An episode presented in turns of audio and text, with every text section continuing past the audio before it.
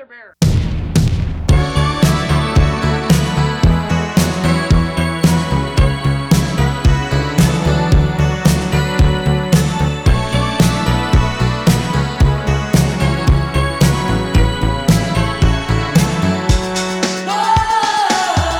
Hello，大家好，欢迎来到啤酒事务局，我是天。今天又是北京阳光明媚的一天，然后迎来了一个我个人特别特别喜欢的精酿厂牌，也相信我们每一个精酿爱好者都一定听说过，然后甚至都喝过的一个品牌，它叫做金 A。那我们来欢迎金 A 的联合创始人 Chris。大家好，对，其实今天我也是穿了金 A 的衣服，嗯因为也是金 A 的很多年的粉丝。我本身是做品牌营销出身嘛，嗯，我觉得咱们中国有很多酒都挺好喝的，但是做成一个这么酷的品牌，然后有这么多，比如说衣服啊、这些杯子啊，甚至有袜子，我觉得还挺有意思的一个品牌，很不容易。嗯，谢谢谢谢。对，其实我们做啤酒是，副业，嗯、其实我也不是吧，主业还是做啤酒。然后呢，嗯、但是我觉得你我们一直觉得那个做啤酒不仅仅是一种液体，对吧？啤酒应该有四个原料。那这个四个原料之外呢，我们觉得还有第五个原料。第五个原料是什么？就是这个我们的品牌，还有我们的就是每一款酒的那个故事啊。所以你要看我们每一款酒的话，其实名字包括那个画面，还有背后的故事，都是比较完整的。对，有一个系列感在里面。对，对对对，然后除了你之外，应该还有另外一位联合创始人 Alex。Alex，对他今天没有来，因为他现在有两个孩子，OK。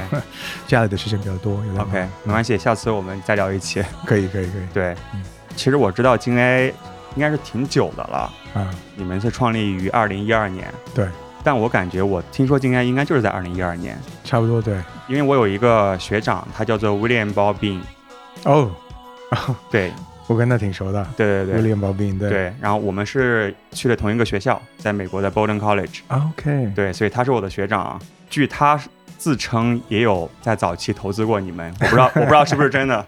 他一直说就是和金 A 关系特别好，然后特别在推崇你们的品牌，包括之前我们那个校友会做活动，也在金 A 做过几场。OK，基本上是一二年我们就开始玩这个精酿吧，或者说开始做这个精酿啤酒。本身我和 Alex 我们都是老朋友啊，认识啊，到现在已经有二十年了。那一二年呢，我们俩都是在所谓的一些呃大公司工作，Alex 在苹果，然后当时在思科。到周末的时候，一般我们都会聚在一起喝一下精酿啤酒，但是都是进口的。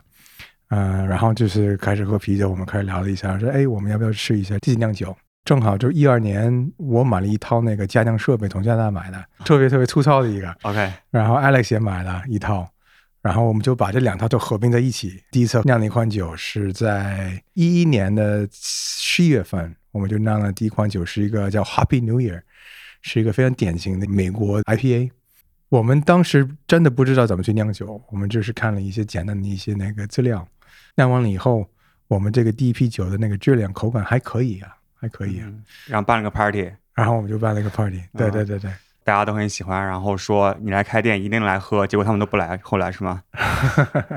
其实我们第一次开了一个 party，其实那个 party 就为了玩啊，我们就已经有这个经验的名字出来。我们酿酒的过程中，你也知道，比如说至少你在八个小时在一起，对，一边聊一边酿酒一边喝酒，然后我们就开始聊出来一些名字，有当时有很多不同的名字，我们就我们必须，也我们当时觉得是不是要叫三轮车或者三环，或者是各种各样的名字，但是我们就提出了京 A，觉得哎这是很有意思的，而且正好当时我有一个吉普车，有这个京 A 的车牌。所以我们那天呃，应该是我们 party 那个当天吧，还是 party 前一天，我就去我的楼下，然后拿了一个相机拍照了我的那个车牌，然后现在我们的那个京 A logo 就是那个最早那个车牌上的那个京 A 是一模一样的。我觉得金 A 这个名字其实还是挺酷的，感觉你们还是非常善于去把握一些酷的一些点，或者是北京特色啊、中国特色的点。嗯，金 A 可能咱们中国人有很多人是开着金 A 的车在路上跑，但是没有人想到它可以作为一个品牌的名字，啊或，者是一个啤酒的名字。嗯，我觉得这个眼光还是非常的独特，然后 挺成功的。可能注册起来比较麻烦，啊，对，肯定是，对对对对，我们是花了很多时间还有那个资源在那方面的。嗯，成功了吗成功，成功了，对对对。？OK，我们觉得这个是可以代表北京这个城市，其实对吧？而且金 A 不管你是外国人还是中国人，主要是你在北京待的时间比较长，你会理解为什么京 A 这个意思是什么，对吧？比如说一个京 A 车牌为什么是很很酷的，很酷的，啊、或者一种也算比较宝贵的，对不对？是因为就特别难拿下来个京 A 车牌。对，就像金象啤酒一样，对对对，都是非常的宝贵。是。对，但是你如果你是比如说不了解北京城市，刚来北京，你就不知道这个故事，你不知道为什么这个是很重要的。对，其实之前我有一个创业的想法，当然是酒后的创业的想法。我在想，如果以后搞一个啤酒品牌，我们叫做沪 C，沪 C，对，因为我们现在在上海嘛，就是沪嘛。嗯，为什么是 C 呢？不是 A，是因为沪 C 虽然是上海的牌照，但是大部分时间进不了内环，进不了高架，哦，明白。就是有很多东西是有阻碍的。我觉得这个东西就特别搞笑，就是明明是一个城市的一个车牌，但是它在这个城市就不能自由的去开这个车。哦，就是外地车牌一样吗？它比外地车牌还要更低一等。更低等。对对对，那就就沪 C，对，然后就特别搞笑。我就特别想去搞一搞这个事情，嗯，所以不排除以后我们推出一个沪 C 的品牌沪，C 啊，给你们看看哪个更牛逼 啊！开玩笑。嗯，行，那、刚才我们也碰了一杯，喝了这个上都金桔啊，这是新的酒。也算比较新的，就是嗯那个我们应该是两个月前就推出这款酒了。我个人最爱的水果就是西瓜，哦，所以你们之前那个上都西西瓜，还有昨天晚上我刚去，这上都荔枝也有了。啊，对，对，然后现在是上都金桔，它是一款水果酸啤酒，我们也去年也推出了一款是 Yuzu，Yuzu 是柚子，柚子，上都柚子。对，所以这些水果感觉也不都是北京产的水果吧？其实也不是。然后当时为什么用的那个水果，是因为我们去年有一个项目叫那个别闹别闹这个系列，然后我们会跟一些不同的乐队来合酿，然后其中有一个他的个人的一些爱好是来自于那个日本，然后然后我们就选了这个水果，然后呢，其他的有一些是跟那个北京有关联的，对，比如说上都西瓜，哦对，那个也是肯定是。应该是经典款，那是我们第一次做的一个，好像是一个水果那个上都，就是那个西瓜的西瓜上都但是是季节款，对吧？季节款，没错。啊因为夏天还没到，所以今天咱们也喝不到。但是我还挺想让你给大家讲一讲这个西瓜的故事。西瓜这个故事是这样的，就是那个，因为我们每一款酒，我们也希望就是说有，也是最好是跟北京有点关联，对吧？那你也知道，就是说那个夏天的时候，北京到处都有西瓜，所以我们一开始想做一个西瓜小麦，我们找了南边呃有一个专门的一个西瓜小镇啊，然后找了一个师傅，然后他的那个西瓜我们觉得是特别好，特别甜。到现在为止，我们只是买他的西瓜，是找了一个瓜农是吧？对，啊是叫瓜农，对吧？对瓜农，是瓜农。第二年呢，我们觉得，哎，我们应该再试一下做一个双皮。今年我们还会有一个新的西瓜啤酒出来，但是现在不告诉你是什么，你要等到七八月份才可以喝得到。OK，所以现在是有两款，然后未来会有第三款，对，非常期待。嗯，当时应该是我喝的第一款西瓜的啤酒，就是在三里屯的京 A。当时看那个介绍，我觉得特别厉害，他说是干投西瓜，这个真的是会把西瓜应该削了皮投进去吗？应该不是这样吧？是是这样的，啊是吗但是不会染菌吗？不会软菌，是因为首先那个西瓜呢是在那个发酵过程中，我们会加那个西瓜，我们不会等到那个发酵完全结束了以后，我们等到比如说 FG 大概是已经到二零的时候，我们还会投一部分的那个新鲜的西瓜汁吧，我们去把它那个榨成汁，榨成汁啊，不是直接投西瓜块儿对对对，不会不会啊？对，榨成汁那块儿的话应该会染菌，啊而且那个种子估计可能会。块儿，对我们这没有做块儿，反正就是，但是还是那种特别那个粘稠的那个果汁啊，就是嗯很多水果肉还在里头的。嗯，对，OK，嗯行。刚才咱们聊了这款新的上都金桔，还有西瓜，我觉得要不要还是从头开始聊一聊啊？虽然可能你在外面已经分享了很多次了嘛，但是嗯。因为我们的听众里面有很多刚刚入门精酿的一些爱好者，可能对于精 A 的故事还不是特别的了解。嗯，那咱们还是从一九八九年是吗？你第一次来北京。哦，我我是呃没有，我第一次我来是九八年啊，，九八年，对，啊。九八年。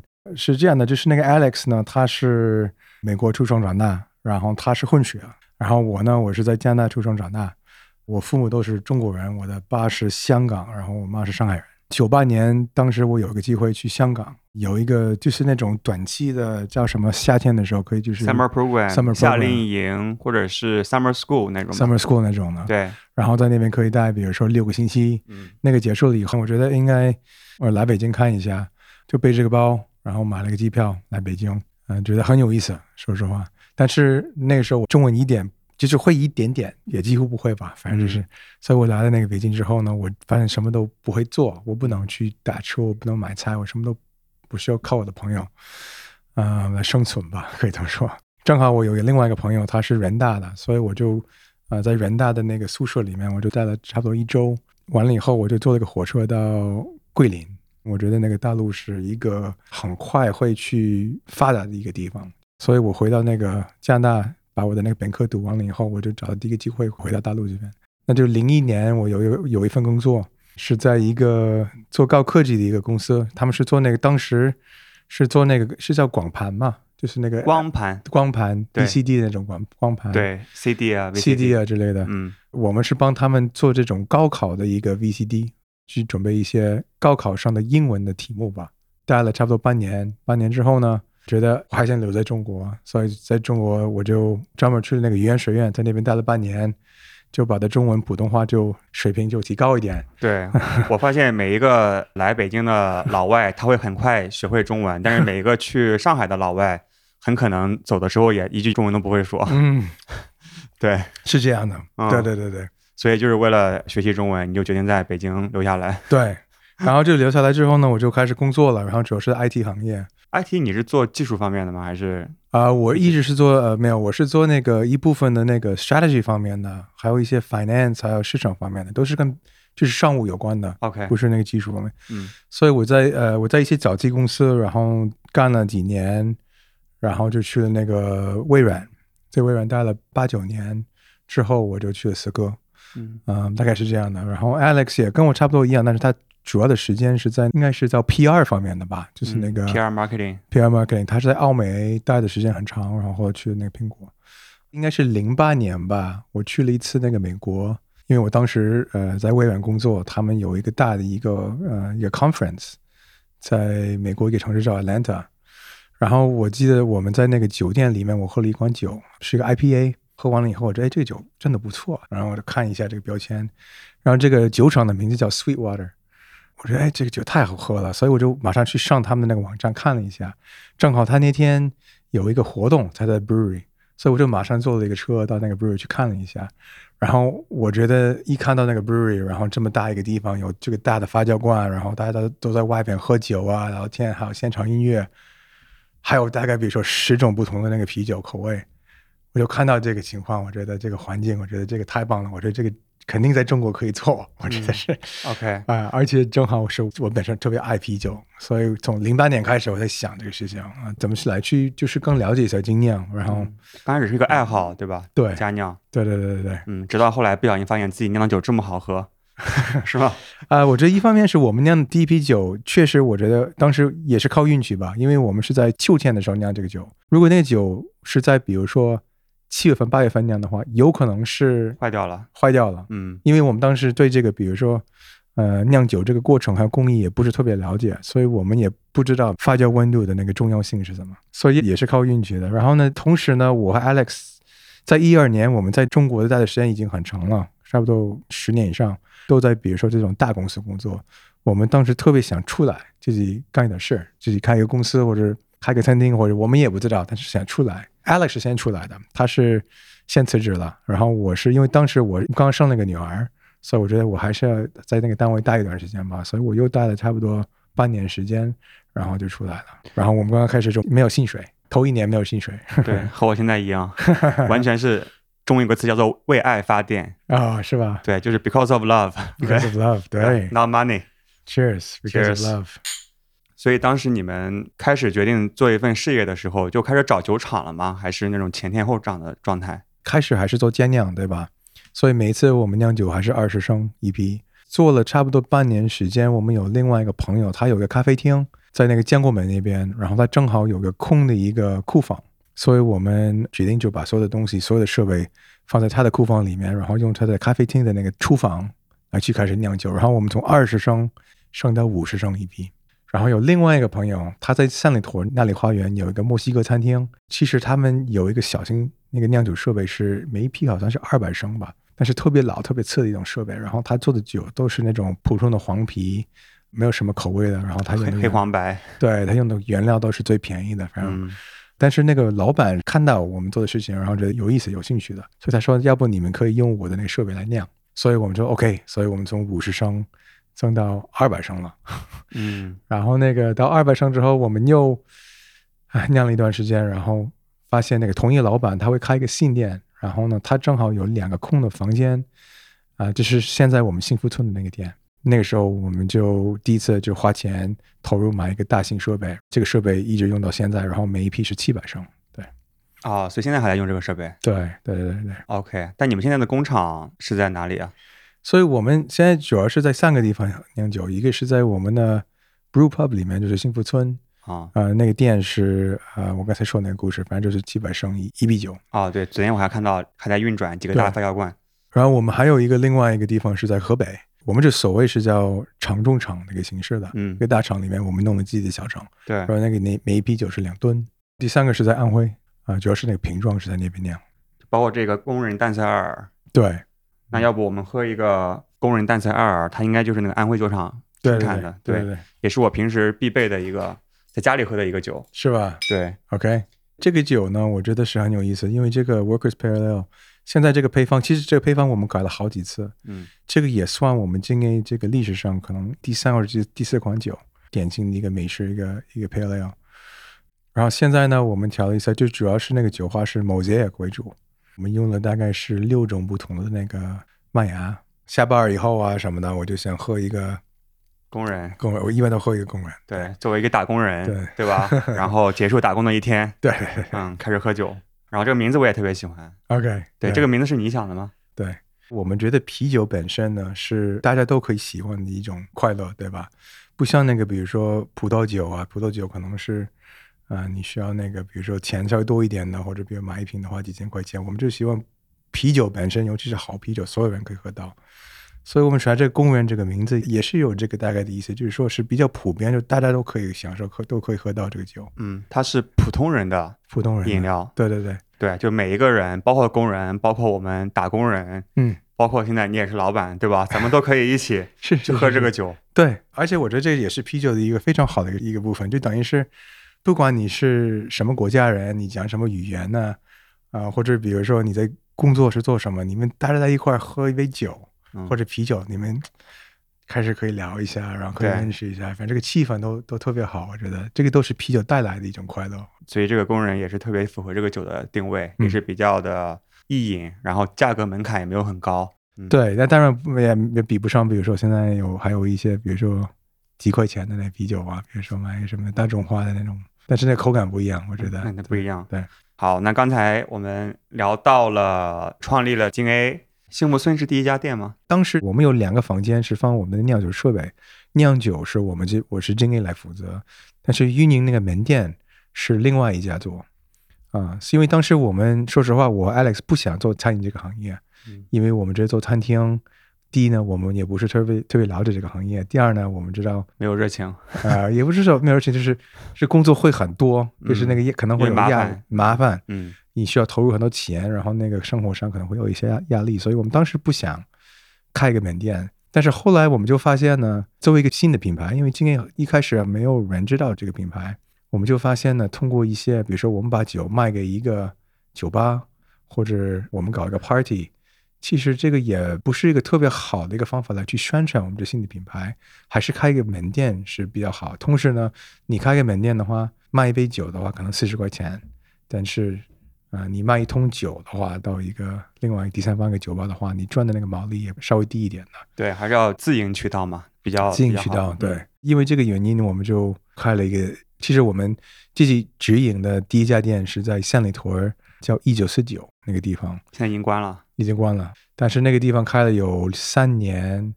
啊、关了以后，我们很伤心，对挺伤心的。再开一个。再开，其实我们隆福寺那个店，我不知道你有没有去过隆福寺。隆福寺是那个里面的设计啊，是跟那个以前一九四九我们的那个门店挺像的。OK，对，行，那我们就正好聊一聊啊，就是去嗯年我觉得你们做了一个特别聪明的决定，就是去接受 Stone 哦，北京的那个，他当时已经是装修好了，是吧他们有装修了有三分之一吧。？OK，这家店现在叫什么名字？那个店我们是叫它那个 CBD，CBD 对，OK 金 A CBD 啊、那个店是比较大，那个是加起来可能有，我觉得是四百多平米吧。外边有一个啤酒花园，那个餐桌的，我觉得是做我们所有的金 A 是做最好的。这个我也想去打卡一下，嗯因为我曾经最爱的在中国的外国品牌嗯就是 Stone，、哦它上海那个店体验特别好嘛，OK 所以当时也特别期待北京店开业，啊，结果就开着开着就突然不开了，但是后来发现是被京 A 接手，我觉得嗯，那也可以，对，Yeah，那是去年吧，去年的差不多二月份吧，正好是在那个疫情的高峰嘛高峰的对不对，那个点。然后呢，我们认识 Stone，因为我们是在他们 Stone 的两个创始人他们来中国的时候，我们也接待了一下。然后 Alex 也去了美国一次，跟他们喝酿了一款酒，呃所以我们跟他们有一定的关系。从不同的渠道，我们就听说那个他们那个店，他们想他们转让转让，反正就是那个整个这个品牌可能会离开中国退出。所以我们呃开始就跟他们聊了一下，然后因为疫情的那个那个情况，就是说转让这个是比较好操作吧，因为很多人在那边不愿意投钱，嗯，他们不知道这个未来会怎么样。对，啊、但是我和 Alex 因为在北京的时间很长，就是呃大概是我不知道是哪一年的非典，那时候我和 Alex 都在，嗯，所以我们应该经过这个非典这个这个但你当时应该没想到疫情的影响会这么长吧？对，对。没想到真的我们当时就觉得哎就是一个第二个非典吧，对，可能过了几个月以后就没事了，嗯，但这次也不太一样，不太一样。所以后悔吗？接受这个呃店，我觉得刚刚接受这个店的话，我我们比较紧张，说实话，因为这个前期的投入特别大，是现在生意还好，现在生意特别好，也算我们那个最好的一个，从那个收入啊，那个什么那个盈利来看的话，是我们最好的一个店。去那个店的那个消费者，他们是跟其他店有点不一样，呃，更多的是呃 CBD 的一些白领啊，还有一些很多人去那边就是愿意去那个叫什么自拍，是自拍吗？嗯自拍，对自拍打卡。打卡，对对嗯对对对。听说你们最近有比较大的开店计划啊？哦，其实在中国你也知道，就是说机会很多，但是我们开店的速度不会那么快，是因为我们肯定是比可能以前快吧，因为到现在我们因为今年现在是九年了，然后总共我们只有三家店，对吧？呃，所以我们开门店的速度未来来看的话会稍微快一点，但是不会就像比如说其他的品牌就一下儿他们就全国有二十家、四十家，不会这样。中国精酿品牌好像还没有这么多店呢。嗯，有一个叫那个 Commune 啊，Commune Commune。Commune Reserve 就接受那个 Stone 的伤害，对对对，Commune 他们其实他们在全国来看的话，好像有二十或者四十。它下面有不同产品线，有那个 Reserve 的系列，好像就是偏精酿，但是其他的就是偏西餐，就吃嗯饭的地方，对对对，它不会被认为是一个精酿的品牌。嗯，所以京 A 对对对对，也是。所以目前中国精酿从门店数量上面来说，没有特别大的品牌，但是我感觉京 A 啊，以及可能今年十八也开了好几家店嘛，嗯，所以感觉可能会有一些机会。对，我觉得十八号他们做的挺不错的，而且我觉得牛碧堂也做的挺好。好像如果是比如说精酿这个品牌来看的话，国内精酿品牌来看的话，牛碧堂他们的门店的数量是最高的，好像是，他们好像是九家是十家店。今年来看的话，可能至少我觉得我们会开两家店没有问题，但是两到四家吧，我们看情况吧。啊、嗯，我们也不想选普通的一些位置，我们先找到一些地方，我觉得是跟我们的品牌这个定位是有一些关联吧。OK，时间差不多，我们可以先插一首歌。回来之后，我们深入聊一聊，就京 A 的品牌的定位到底是什么，以及可能除了酒之外，然后目前在做什么样的事情。嗯，可以秀一下你的音乐品味。你平时听什么，啊你当然可以选了。太好了。我们去年合酿了一款酒，呃，是跟那个 Chinese Football，我很喜欢他们的音乐，然后我们就选了一个他们比较有名的叫 Electronic Girl，就中文叫电动少女。哦，电动少女，对。好，那我们一起来听一下。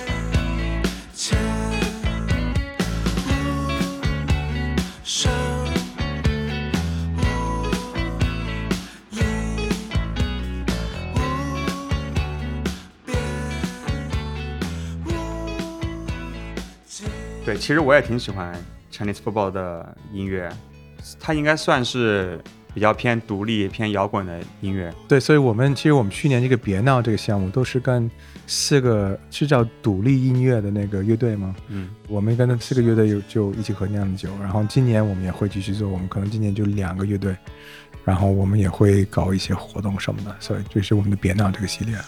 为什么叫别闹系列啊？其实别闹是因为是有点这个 opposite 这个意思，你知道吗？啊，就是要大家闹，对，但是大家闹的还不够闹，所以反过来说，呃对，就是反，其实反过来说，你说你别闹，但是其实我们要呃要你闹闹，对，哦就这个意思。OK，这这是你想的吗 这是我们几个人的一起想的，嗯，这个是别闹。因为我们现在，呃，我和 Alex，我们我们两人都都是分别住在那个胡同里面，然后很多一些那个 inspiration 会来自于在胡同里面生活。经常比如说会有个情况，有个小孩儿，然后应该是他奶奶就带着他，然后小孩开始玩，他就说你别闹，你别闹了，就是这样说。话说 OK 这这个挺好玩的，这个别闹。OK 所以我们大概是从这些 inspiration 来的。这个还挺有意思，因为嗯作为如果中国人嗯听到一个，比如说一个奶奶在那边吼小孩子说别闹别闹，会觉得特别吵特别烦。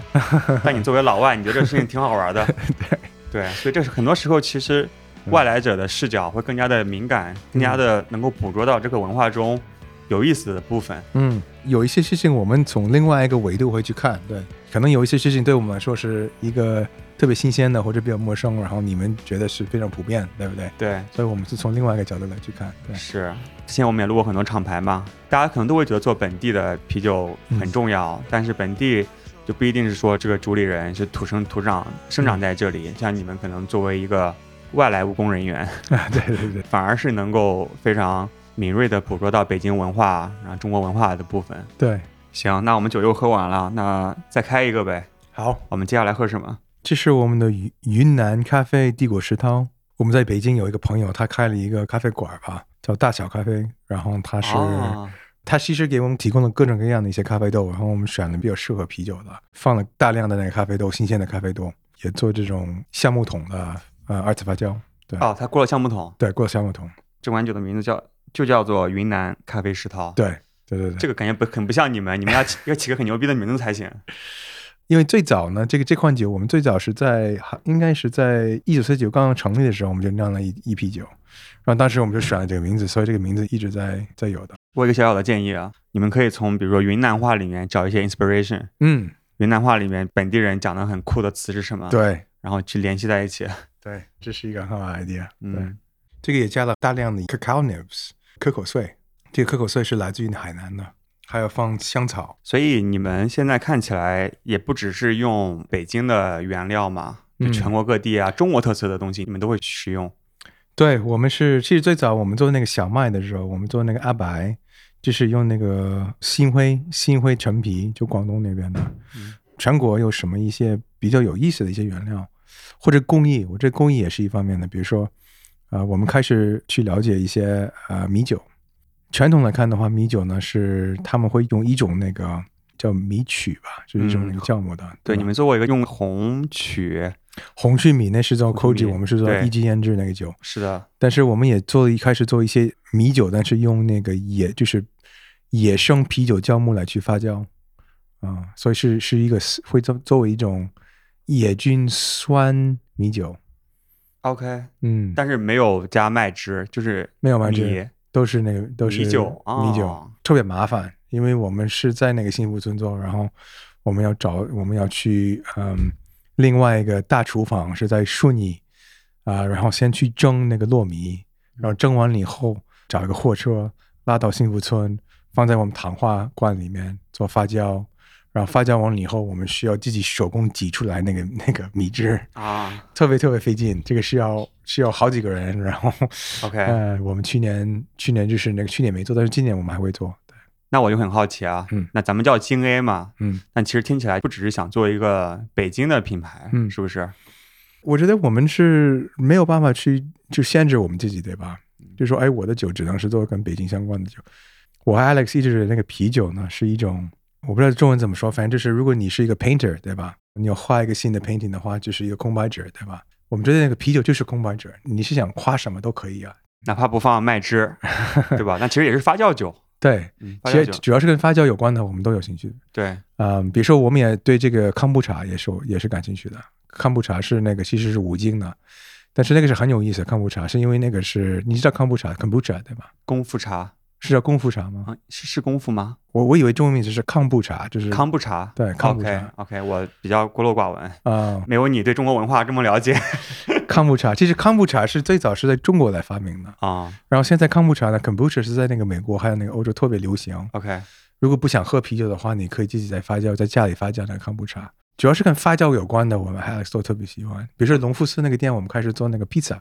啊，那为什么做披萨？是因为我们就喜欢这个 sourdough pizza，我们也去研究这个酵母啊，怎么去达到我们要的那个酸度啊。这个你说你说是酵母发酵披萨吗？对对对对对，披萨可以发酵但是披萨就是本身是要发酵啊。对对对啊？我本来以为披萨就是一个面饼上面就烤出来的对，就是那个那个面，你啊说的那个面是里面是发发泡吗？还是叫什么？发酵，呃，对，发酵，嗯，就每个面包要发酵，对不啊对？哦，这是发酵的过程但是我们用的是一种野菌的酵母来去发酵这个面包，哦所以是酸的。啊，挺有意思。对，这个也我们也喜欢。，OK，所以其实只要是和发酵有关系，你们都想去研究一下，嗯，然后不要限制自己的想象力。是不是你们的名字可以换一下？不叫那个啤酒事务局，叫发酵事务局。我觉得你这个建议特别好，发酵这个挺好的。我们以后什么各种，现在不是气泡水，什么气泡酒，还有泡菜，对，泡菜也是个大话题。哎，咖啡，对吧？都可以去聊以后。嗯，谢谢你的建议。那我们也知道，金埃其实不仅是可以酿很好喝的酒，而且通过自己的故事，让大家更好的去感受到一些东西，可以这样理解。对，那你觉得金埃想去向大家传递的东西有哪些？我觉得是代表一种生活、一种状态或者一种精神吧。就是我觉得是追求完美，这什么意思呢？就是不管是你做啤酒，或者我做餐，或者做哪方面呢？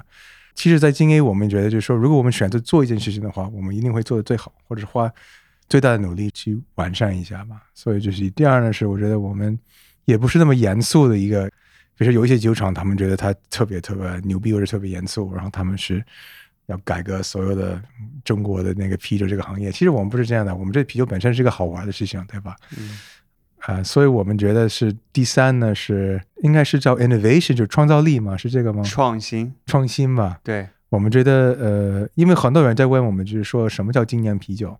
其实我个人觉得，就是说精酿啤酒就是创新。如果啤酒是有创新的话，这个是我认为是精酿啤酒的。比如说创新什么概念呢？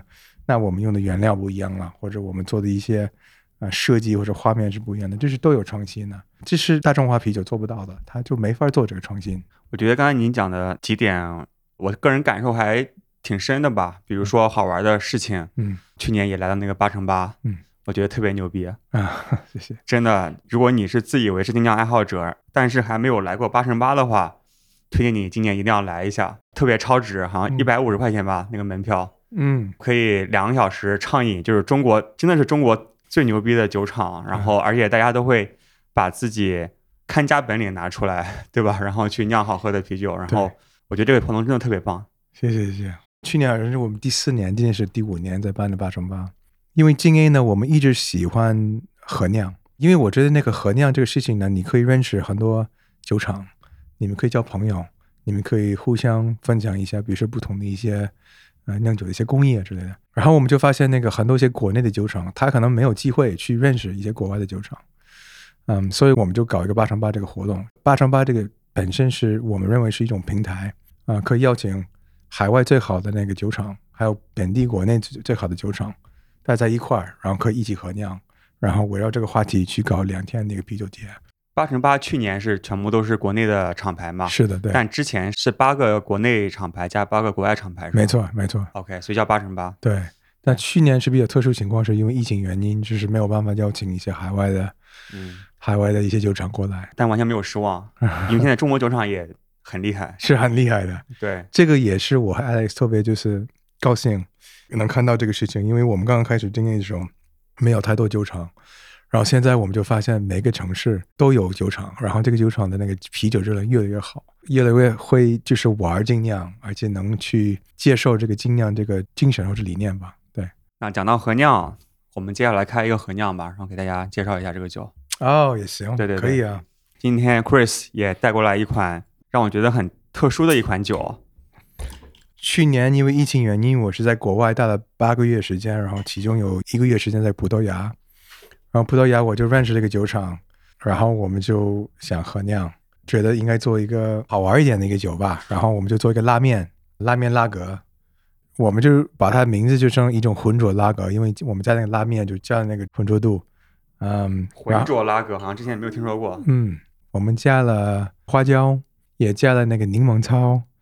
然后呢，是在那个酒厂啊旁边，他们种了一些，我不知道怎么说，是那个 jalapeno pepper 那个绿的辣椒嘛？就是那个墨西哥餐用的一种绿色的一个辣椒，叫 jalapeno，小的那种。对，他在花园里面就是自己有种了这个植物，我们用这个也在这个酒里面的，所以是稍微有一点点辣，就是有点是麻辣的香味儿吧，但是不是很辣。嗯，闻起来是比较偏柠檬草，有点微微的辛辣的一种感觉，嗯，挺特别的。里面还加了一个面条，因为我们是在 Portugal 那个葡萄牙的北部有一个城市叫 Porto，OK，有一些中国的一个超市吧，然后你可以买到这个拉面，还可以买到很多一些，比如说老干妈，还有这些东西都可以买到。所以这些东西都是你在当地的华人超市买的？对，啊，不是中国运过去的？没有，没有，没有。OK，那天我们合酿的时候，我也带了老干妈，因为我让他们尝一下。所以我们酿酒之后呢，我们还剩一些拉面，我给他做了一个一种面吧，我给他拌面吗？汤面？我给他做一个拌面。OK，没错，我给他做一个拌面，就是那个面，我先煮了，煮完了也煮熟了以后，用冰水冲干净，然后那个是那个有点的面，有点叫嫩嘛，就是那个面不是那是那个面不是特别软，有一点稍微硬一点。啊，就是很筋道，筋道叫筋道，对。然后我用那个老干妈就拌了一下，然后就给他们拌了一个凉面。哇，他们觉得特别好吃。老干妈可以配一切。对他们特别喜欢，就是那个我离开了葡萄牙之后呢，他们自己去那个 Porto 那个超市找到了这个老干妈，自己买了一些。讲到老干妈，我自己也也有一些记忆啊。就之前在美国也是，美国东西也不好吃嘛。对。虽然我们食堂还算好吃的，但是老是吃会觉得很特别无聊。对。Amazon 上面，嗯，亚马逊上面可以搜老干妈。Old Grandma，然后 Spicy Sauce，然后一瓶要十四五美元，哇，超级贵，就是一百块钱人民币。网上有一个梗啊，就是老干妈是所有中国留学生的女神，就看到她就特别有食欲。嗯，我们就发现很多酒厂是在国外，他们对大陆这边是越来越感兴趣吧？我觉得他们能看到国内这边的那个市场潜力吧。除了市场之外，国外的一些酒厂，他们有没有觉得咱们中国的酒厂的酿酒实力也很？蒸蒸日上，我觉得现在来看的话，还是有点早。说实话，OK，就是他们可能认知有限。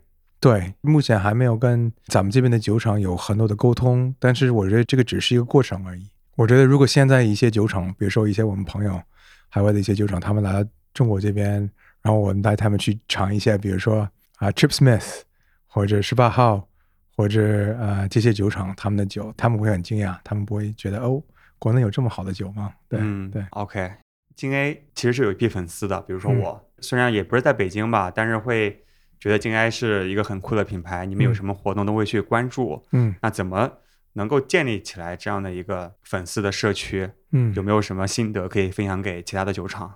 哦，这是一个好问题啊！我先说这个北京吧，通过我们的自己的门店，还有一系列的活动。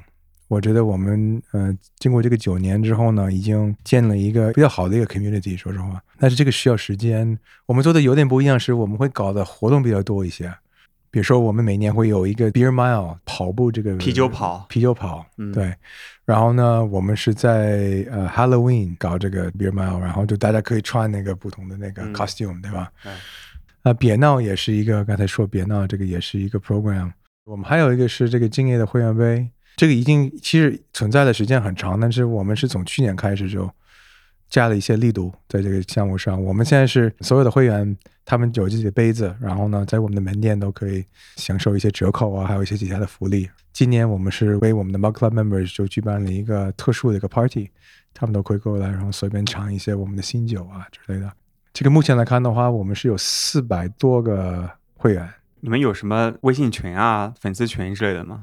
啊，微信的话，我们是呃有，我们有有一个叫 Jing Army，这个 Jing Army 是我们的一个最早这是刚刚 Jing A 刚刚成立的时候，我们做了一个 WeChat group 叫 Jing Army，OK，然后这个应该注册不下来。就这么想，就是，然后这是在差不多那个五百个人都是 Jing A 的粉丝，然后我们每次有新的啤酒出来啊，或者新的发布，我们都会在群里面发一下。北京以外呢，更多是跟我们认识的一些酒厂做一些合酿或者一些接管活动。还有做这些 swag，嗯，对，swag 也是。然后我觉得八乘八也是一种办法吧，因为很多人从各种各样的一个城市都会来北京参加这个八乘八。除了这个之外，我们有我们的公众号。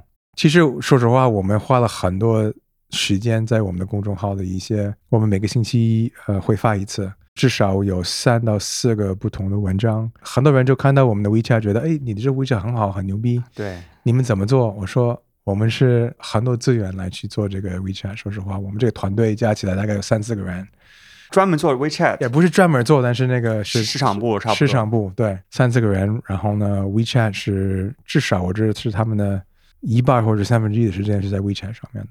因为现在视频什么直播也很火嘛，嗯，你们现在有在做吗？去年因为疫情原因，我们就做了一下，我们就是有一个直播的一个项目叫 Between the Tanks，但是今年没有做太多吧，因为说实话我们有点忙，因为我们要忙、忙这个别闹，还有八乘八，还有开新店，所以就直播没有做太多。